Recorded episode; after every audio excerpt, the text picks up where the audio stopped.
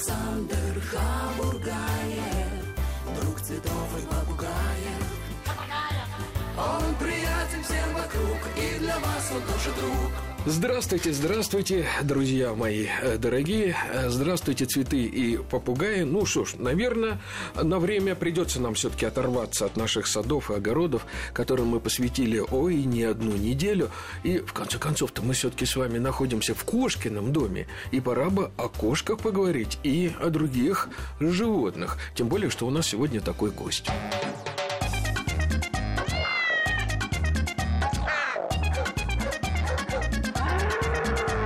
Кошкин дом. Живой уголок Александра Хабургаева. Здравствуйте, приветствую нашего гостя. А у нас в гостях президент Ассоциации практикующих ветеринарных врачей э, России и директор клиники «Центр» Сергей Владимирович Середа. Сергей Владимирович, добрый день. Добрый день. Вот, э, Сергей Владимирович, э, мы познакомились лет 20 с лишним назад. Я как сейчас помню, у нас тогда было такое ток-шоу, которое устраивал Алексей Калиновский, ваш коллега. Тогда вы были президент гильдии, Гильдии ветеринарных ветеринарных врачей, врачей, да? да, да. То есть вы по-прежнему возглавляете наших такое вольное братство, да? Но да, к сожалению, вольно. Вольное братство, да, ветеринарных врачей. Скажите-ка, пожалуйста, вот тогда, а, Погребняк был тогда представлял э, со стороны Минсельхоза руководство, Не? Минсельхоза, это, А. был, э, это было, было Московское городское объединение ветеринарии. Да, да, да, Вот. Что-то изменилось за эти 20 лет, упорядочнилось, вот стало как-то цивилизованнее у нас. А, ну, во-первых, э, государственная служба у нее стала другой струк- чуть-чуть другая структура. То есть она разделилась на управление ветеринарии или департамент ветеринарии и исполнительное э, объединение, Московское городское объединение ветеринарии. То, что касается э, частных ветеринарных врачей, если э, тогда, когда мы познакомились, было, я не знаю, сколько там клиник, кабинетов, ну, может быть, 20, да? Сейчас их более 600. Ну, секундочку, секундочку, Сергей Владимирович, это некорректное немножко сравнение по одной простой причине. Потому что тогда, в лихие 90-е годы, насколько я помню, лечили все, кому не лень. И, кстати, очень много врачей человеческих да, э, ушли в ветеринарию. И я как раз хотел вас спросить, а кто-то из них укрепился в своей профессии, стал таким известным, практикующим ветеринарным врачом, или все-таки это разные направления? Ну, по-разному? во-первых, это все корректное, потому что те э, челночники или с мешками, которые ходят и лечат животных, они так и остались. Коновалы, да, так их назовем. Коновалы я бы не назвал даже коновалы, я бы кашкадавы их назвал, потому что это на да. самом деле коновал это все-таки была профессия и помогали животным. А эти люди, которые ходят, они не всегда помогают животным. Ну, коновал это что-то вроде фельдшера такой был, да? Ну да, собственно говоря, коня валить для кастрации, кастрировали, а потом уже расширялось, расширялось и уже превратились в ветеринарного врача. Насчет кто укрепился, э, нет. Все те, которые были медики, они практически растворились, э, их не стало, этих организаций, как правило. Может быть, единственный человек, который получил еще дополнительное образование, э, это офтальмолог э, доктор Шилкин, вот, который замечательно практикует, и вот, а остальные Ну, глаз-то он везде глаз, и везде устроен. Ну, Ну, не совсем не так. совсем есть раз- одинаково, да, есть есть, разница, да. различия, конечно, принцип один и тот же, да. хрусталик и так ну далее. да. Э, Хрустали, кровоснабжение и все Да, прочее. Это все понятно. Так что изменения, конечно, колоссальные произошли за это время, и ветеринария развивалась и развивается просто стремительно. Сергей Владимирович, ну я почему... И мы, потребители, вот все, кто сейчас нас слушают, а там все таки несколько миллионов ушей, а, мы все потребители вашего ветеринарного продукта. Поэтому как все происходит? Я иду по коридору, мне навстречу кидается какой-то коллега, говорит, Саша, слушай, что делать? У меня тут кисочка, или там мой котик, или у меня собака, кого-нибудь посоветуй. Я говорю, сейчас, секундочку, достаю телефон, начинаю крутить, и кого бы из э, товарищей, нет, этого лучше не надо, этого сюда лучше, а вот этот вот сюда самое то. То есть обычно как? Э, идут на доктора. То есть Согласен. Точно так же, Но, как к сожалению, мы пока цивилизо... не цивилизованно работаем.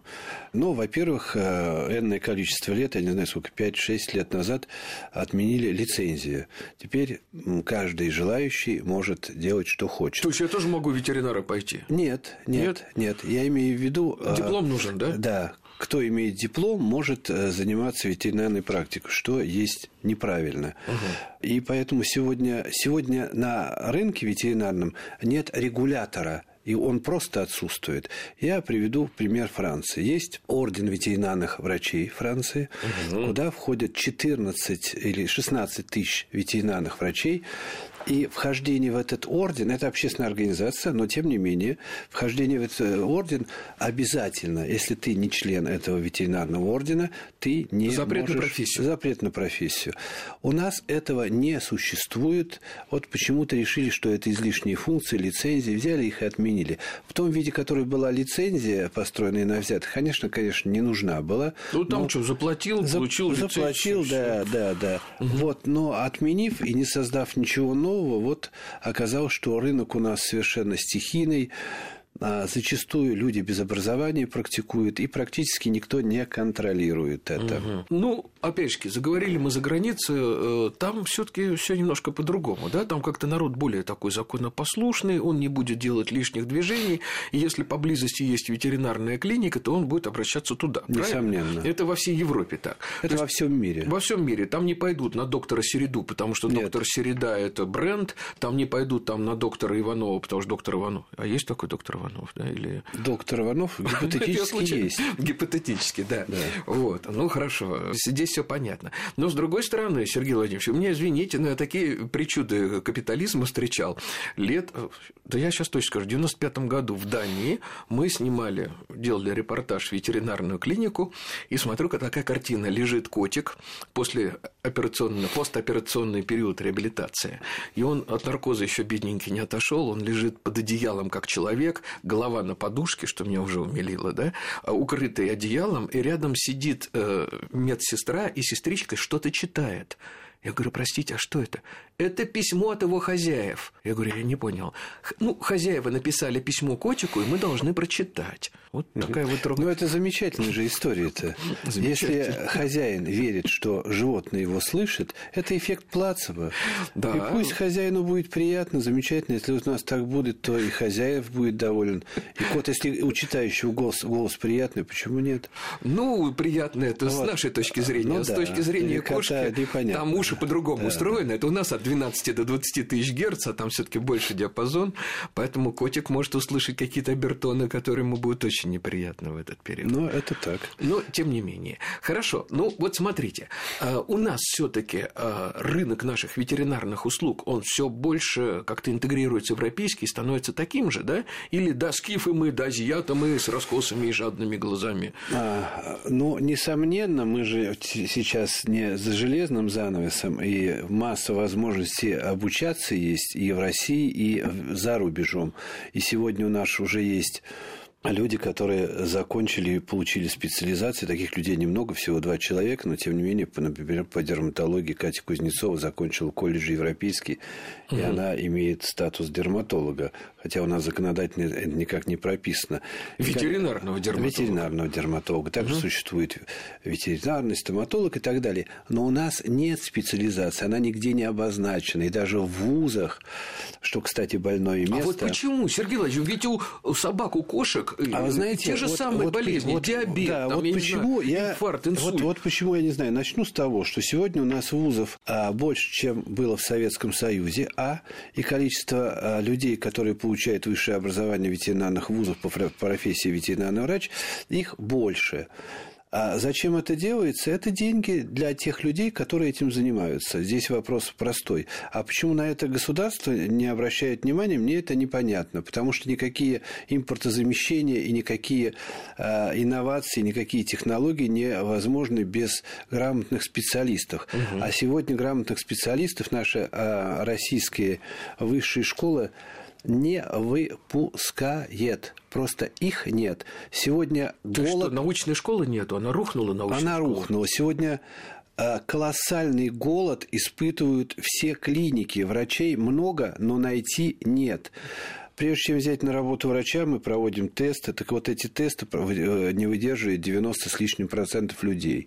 На Просто квалификацию. На квалификацию, да. Даже экспресс-тесты какие-то мы делаем 15 минут, люди не могут ответить на элементарные вещи. Это говорит о том, что подготовка в высшей школе безобразная. Угу. И с каждым годом она падает, падает и падает. Если два, нет, пять лет назад меня наши академики называли э, э, лжецом и говорили, что я позорю... Наши вообще... академики от ветеринарии? От ветеринарии, да. да. Угу. То теперь они уже не говорят это, потому что сегодня мы находимся почти на дне по ветеринарному образованию. Если правительство наше не обратит на это внимание, угу. и вновь назначенный министр господин Ткачев не обратит на ветеринарное образование внимание, то я думаю, что нас будут ждать сплошные сплошные неудачи в сельском вот хозяйстве. Вот здесь тоже хочется уточнить э, немножко, потому что раньше все таки когда готовили ветеринаров, э, ну, я имею в виду вот в нашем социалистическом тогда еще отечестве, да, то как-то больше уделяли внимание крупному рогатому скоту, Несомненно. Э, пушному зверю, который там на фермах, да, кто там еще был у нас, ну, орнитологи были, да, птичьи фермы и так да. далее, и так далее, да, и какие-то оттуда вот отщепенцы уходили к собакам, кошкам, к лошадям, вот один из них я, это отщепенцев. Отщепенец, да? Я полный отщепенец. А что, вот, э, наверное, в Тимирязевке, да? Нет, ну, в Тимирязевске сейчас есть э, факультет какой-то ветеринарный. Нет, Московская ветеринарная академия. Конечно, все удивлялись. Говорит, как ты что, с собаками, с кошками? Ну, это да. как позор семьи я был. Да, нет, чтобы да. коровам хвосты нет, крутить, коровам, да? да. Нет, но сейчас хочу сказать, что и, собственно говоря, у нас-то из мало что изменилось. У нас наверное, почти единственный вуз, где есть кафедра по мелким экзотическим животным, это Московская ветеринарная академия, а другие академии, другие институты или не имеют этой кафедры, или сократили эти угу. кафедры. Поэтому все осталось то же самое, но э, учить стали хуже и по сельскохозяйственных животных. Ну, У нас да. фактически сегодня уничтожена школа ветеринарного коневодства. У нас нет врачей, кто может лечить лошадей. Это... А лошади, между прочим, становятся все более, конечно, более популярными. Конечно. Уже частные лошади, лошади и как пэтс любимцы, да. и как мясное скотоводство. Нет врачей. Это ужас. На самом деле это ужас. Ну, не знаю. Я не знаю. Я вообще больше пессимист. Пессимист? Ну, Но я... а, а, нет, а радоваться-то нечему. Нечему.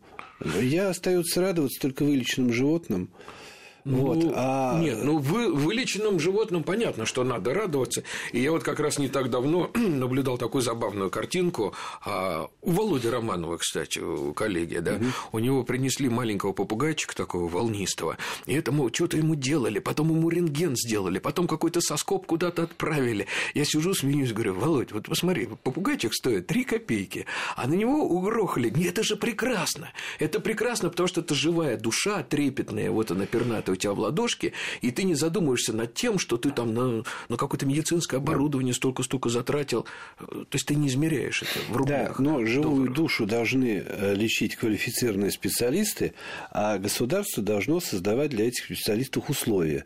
Так вот, сегодня государство ноль создает для работы ветеринарных врачей, хотя бы начать ну, с подождите, того... сейчас начнет, начнет. Сейчас а вот... с чего начнет-то? Ну как с чего начнет? Простите, ну, ну... С, с этими с анестетиками у нас как 20 лет назад все э, не, не может нормально никто работать, потому что в полулегальном отношении на наркоконтроль так, Сергей, так задавил. Сергей да, Владимирович, да. Сергей Владимирович, секундочку. Да. Вот у нас есть три таких слушателя, которым я лично обещал, что э, в случае непонятного слова буду просить наших гостей объяснить, что такое анестетик. Анестетик – это э, препарат, который обезболивает, обезболивающий, да.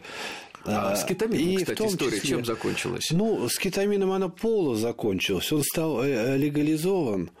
А, но для этого надо получить лицензию А условия для получения лицензии, они достаточно сложные, и их могут только получить определенные формы собственности. Это ООО. А кто ИП, что 80% врачей у нас ИП, угу. они по закону вообще не могут получить лицензию. То есть, подождите, если я врач, индивидуальный предприниматель, да, да, да. то я собаку должен резать без анестезии, да? Да. да. А кроме кетамина есть какие-нибудь... А, нет. Нет, заменителей мир живет сотни э, видов анестетиков для сотни и тысячи. Ну, то какие и, ну, проблемы? А проблемы то, что у нас они не зарегистрированы. Ну вот представьте... Ну, что... вы знаете, кстати, мне мой старый друг доктор Данилин, э, очень известный нарколог, вообще такой вот классик от жанра, он сказал, Саш, если честно, я не видел ни одного человека, который бы торчал бы на этом, как вот постоянно. На кетамине. На, на кетаминщиков в моей практике не было. Через это, меня прошли знаете, миллионы это, наркоманов. Это, э, есть только какое-то представление об этом неправильное у представителей наркоконтроля, которые придумывают, что... Но это бывший наркоконтроль был. Ничего не поменялось, я вас Но... уверяю. Те, люди те уволены, ушли, а головы остались тех же, и думают угу. они так же, угу. что только запретительные меры сажать, не давать и так далее. И уголовные дела до сих пор заводятся, и сейчас за этот долбанный, извините меня, кетамин э, год или два назад, восемь с половиной лет э, врачу дали. Угу. Это что, нормально? Ненормально это? Нет, это совсем не И когда с коллегами в Европе об этом говоришь, они вообще не понимают, о чем речь идет. Поэтому я не знаю, может быть, угу. Вот сейчас говорили там, что встречался и Путин с представителем наркотоля. Но услышьте вы, будьте вы людьми, услышьте вы, что проблема ветеринарного сообщества имеет огромная. Никто это не решает.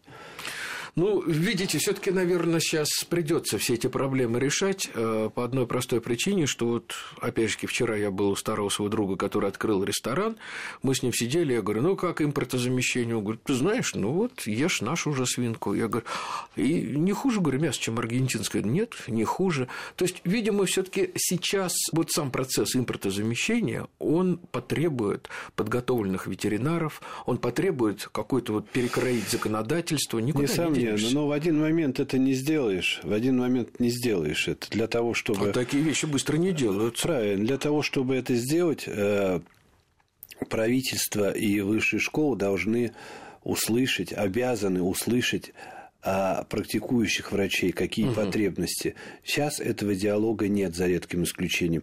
Угу. Они, э, так у меня такое впечатление, что вузы Э, для себя готовят. Вот варятся они в этой каше и не видят, что делается. Говорят, у нас все здорово, у нас все замечательно. Давайте не будем о грустном, Сергей Владимирович. Да, Давайте не будем. не будем о грустном, потому что сейчас нас э, слушают все-таки не ветеринарные врачи и даже не те, кто решает судьбы отечественной ветеринарии, хотя такие, такие тоже есть, а большей части владельцы домашних животных, которые точно так же, как и люди, болеют.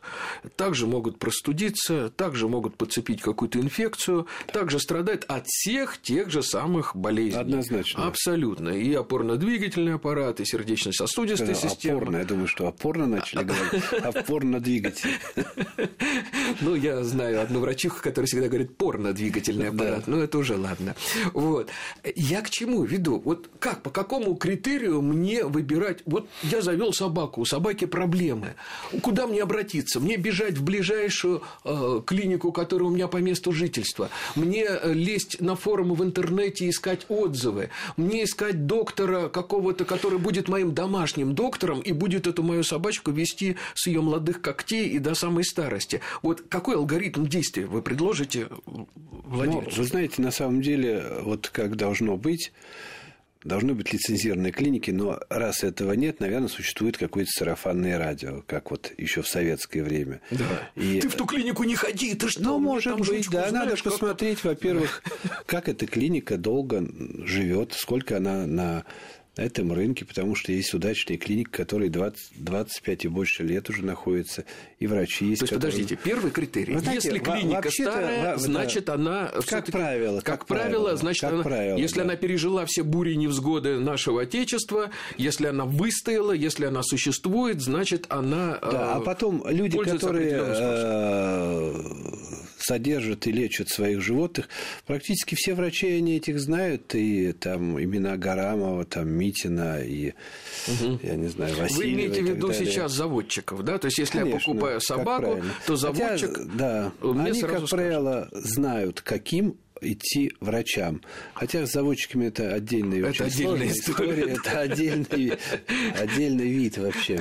Да, причем я бы даже разделил. Одно дело заводчики собачьи, совершенно А кошачьи дело совсем кошачьи. другой Это- мир. Да, вот Это на этом месте э, Сергей Владимирович точно так же, как и я, испуганно вздрогнул. Да.